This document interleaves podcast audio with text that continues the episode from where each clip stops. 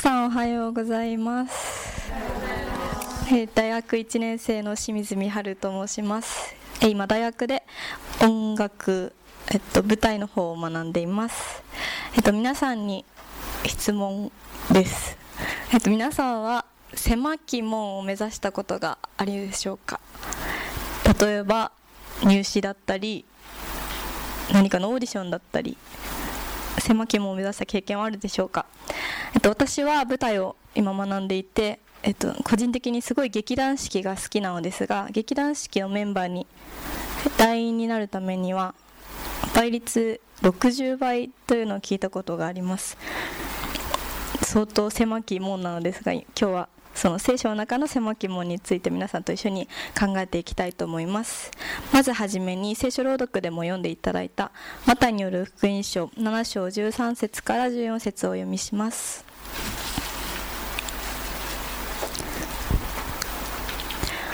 マタイによる福音書7章13節から14節お読みします。狭い門から入りなさい。滅びに通じる門は広くその道も広々としていてそこから入る者が多い。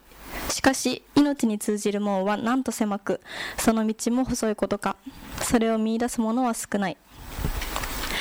イエス様は私たちに狭い門から入りなさいと教えています。この聖句の中にも命に通じる門は狭く滅びに通じる門は広いとあります。ここで言っている狭い門広い門とはイエス様が再び地上に帰ってこられる再臨の時に救われるかどうかの私たちの生き方を表しています。命に通じる門と滅びに通じる門皆さんはこの2つのどちらから入りたいですか？ぜひ滅びに通じる門から入りたいという人はなかなかいないと思いますしきっとほとんど多くの人が命に通じる門から入りたいと思うはずです。しかしルカによる福音書13章24節にはこのように書いてあります。狭い戸口から入るように努めなさい。言っておくが入ろうとしても入れないものが多いのだ。この聖句の中にある狭い戸口は先ほどの狭い門の別の表現だと思います。そしてこの聖句には入ろうとしても入れないものが多いのだと書いてあります。多くの人が滅びではなく命を選ぶはずなのに多くの人がその命に通じる門に入りたくても入ることができないとこの聖句は説明しています。なぜ多くの人が入ろうとしても入れないのでしょうか。命に通じる狭い門から入ることは相当難しいことなのでしょうか。選ばれしエリートしか入ることができないのでしょうか。決してそんなことはないと思います。命そして救いに続く道は狭いということには間違いありません。しかしイエス様は私たちに向かって狭い門から入りなさいとおっしゃってくださっています。招いてくださっています。ではなぜ先ほどの聖句にもあったように多くの人が入ろうとしても入ることができないのでしょうか。狭い門から入る難しさとして2つポイントを挙げるとすると1つは見つけること。そしてもう一つもう一つは入りたいと思うこと。この2つが狭い門から入る難しさであり狭い門から入るために越えなければならない壁だと考えました。まず1つ目の見つけること。狭い門から入る入らないの問題の前にまずその狭い門を見つけることから始めなければなりません。初めに読んだマタイ7章13節にもしかし命に通じる門はなんと狭くその道も細いことか。それを見出す者は少ないと書いてあります。それを見出す者は少ないということは多くの人は狭い門までの道のりで断念するのではなくそもそもその狭い門を見つけることができなくて入ることができなかったというパターンがほとんどののではないかと思いました。狭い門とは救いです。救いの道を見つけることが難しいとされている理由は何でしょうか？皆さんと一緒にマタイによる福音書11章 ,11 章25節から30節をお読みしたいと思います。マタイによる福音書11章25節から30節です。マタイによる福音書11章25節から30節。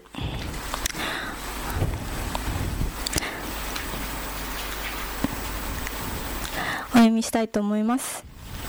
その時イエスはこう言われた。天地の主である父よあなたを褒めたたえます。これらのことを知恵ある者や賢い者には隠して幼子のようなものにお示しになりました。そうです。父よこれは御心にかなうことでした。すべてのことは父から私に任せられています。父の他に子を知る者はなく子と子が示そうと思う者の他には父を知る者はいません。疲れた者重荷を負う者は誰でも私のもとに来なさい。休ませてあげよう。私は柔和で謙遜なものだから私のくびきを追い私に学びなさい。そうすればあなた方は安らぎを得られる。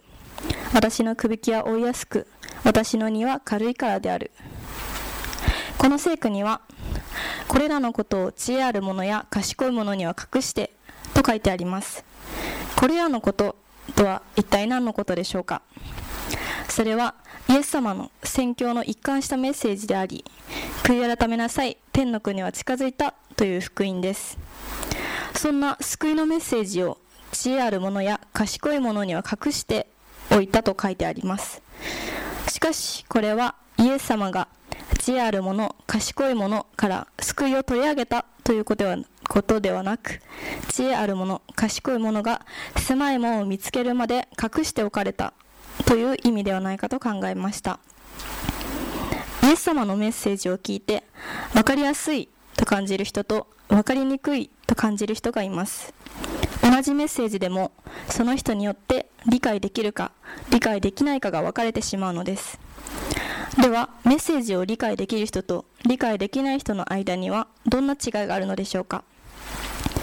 イエス様のメッセージは自分はすごいと思っている人には理解しにくく時々腹が立つようなメッセージに感じるようです。自分はすごいという思いは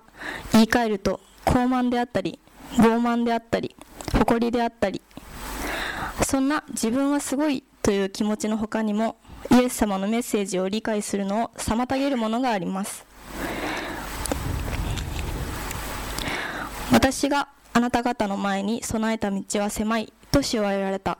その道を通ることは困難を伴う。なぜなら黄金律は誇りと利己主義とを一切排除するからである。黄金律とは狭い門から入りなさいというマタイ7章13節の聖句の直前にある聖句。マタイ7章12節のことを言います。だから人にしてもらいたいと思うことは何でもあなた方あなた方も人にしなさい。これこそ立法と預言者である。この聖句のことを黄金律ゴールデンルールと呼ぶそうです。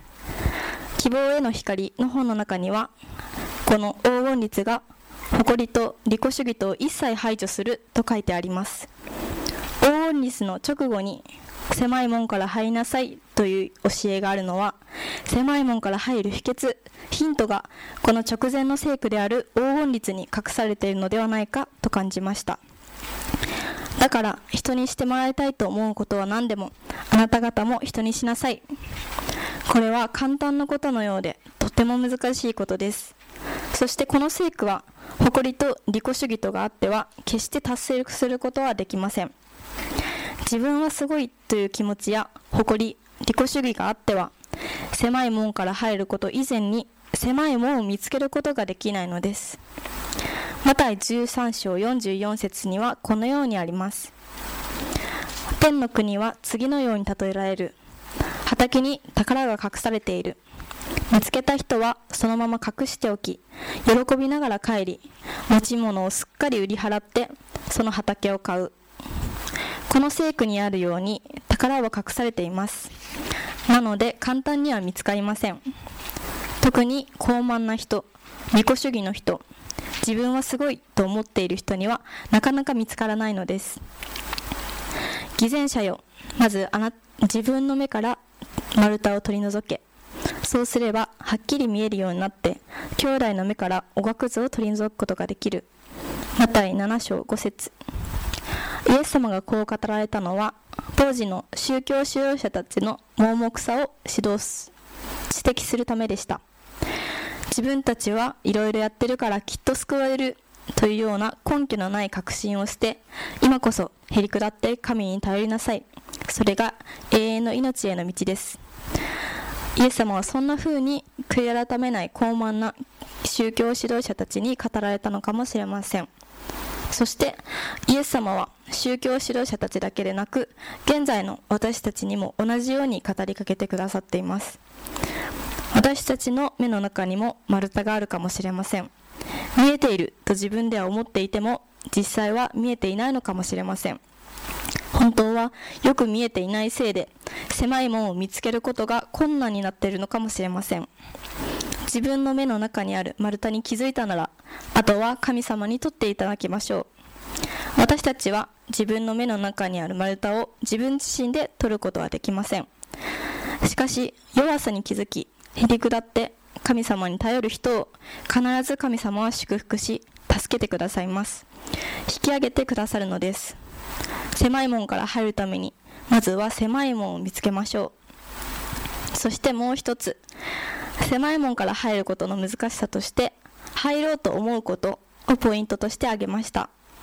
やはりこれも先ほどと同じように狭い門までの道のりを断念する人よりもそもそもその門から入ろうと思うことを断念する人の方が圧倒的に多いと聖書は他の書物にも記されています。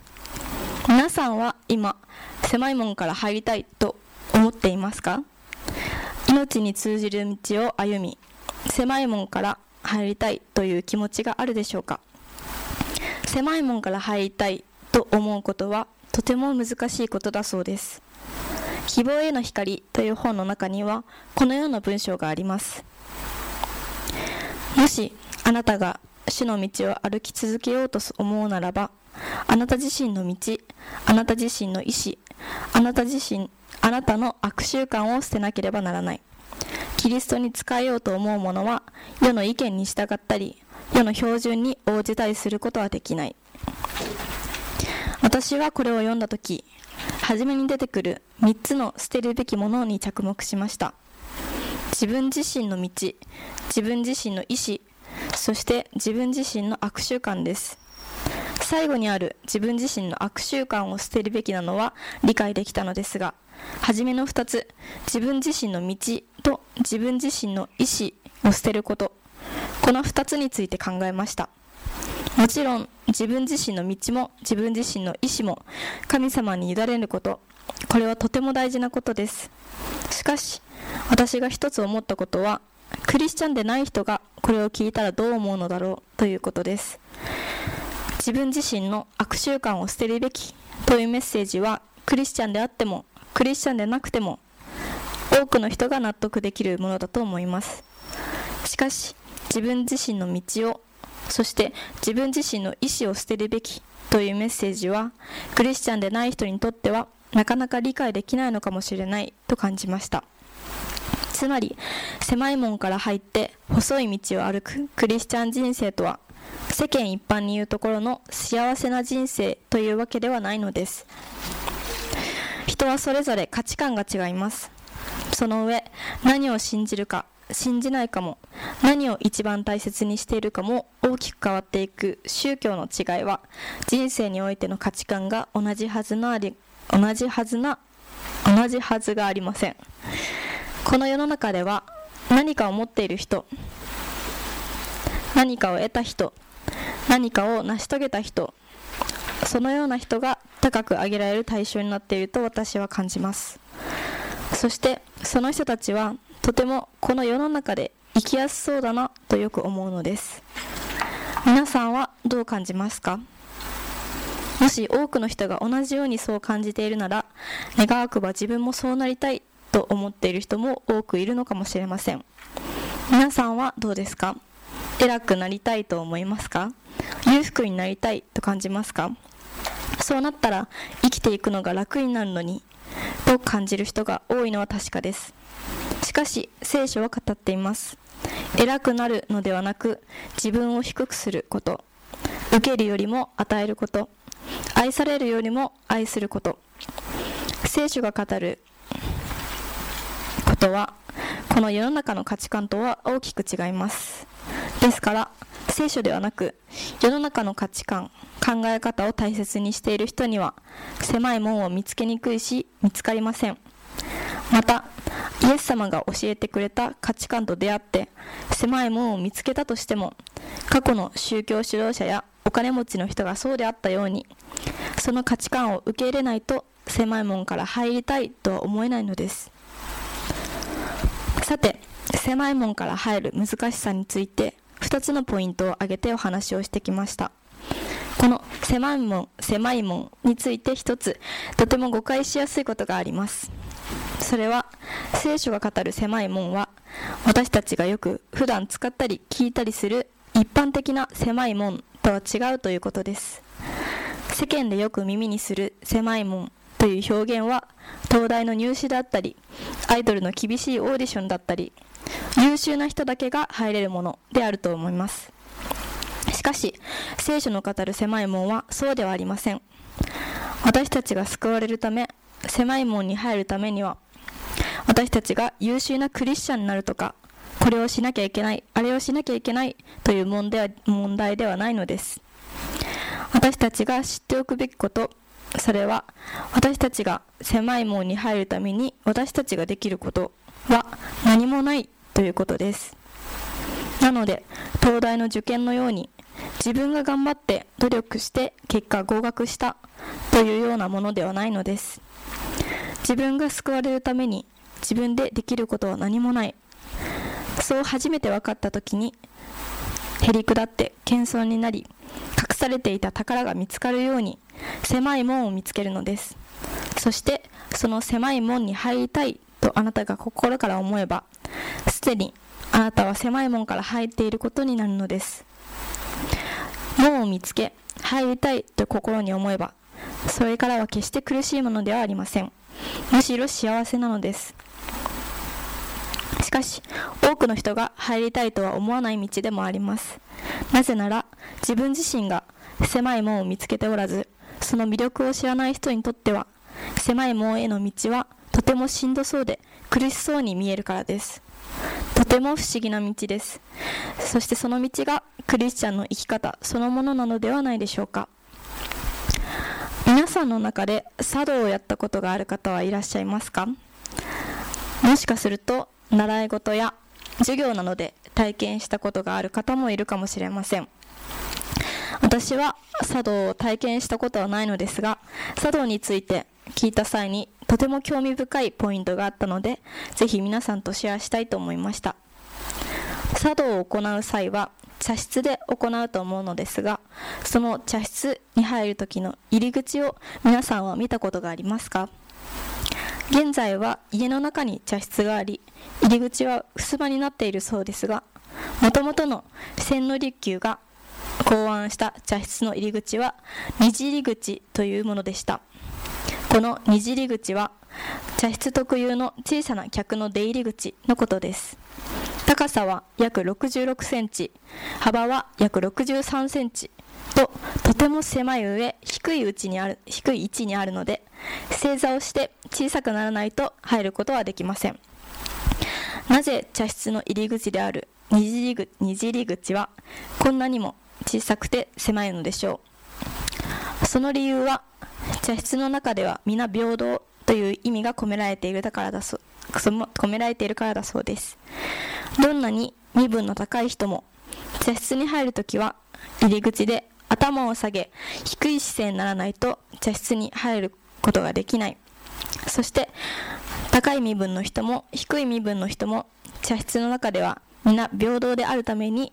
入り口である二次入り口はこんなにも狭いのだそうです。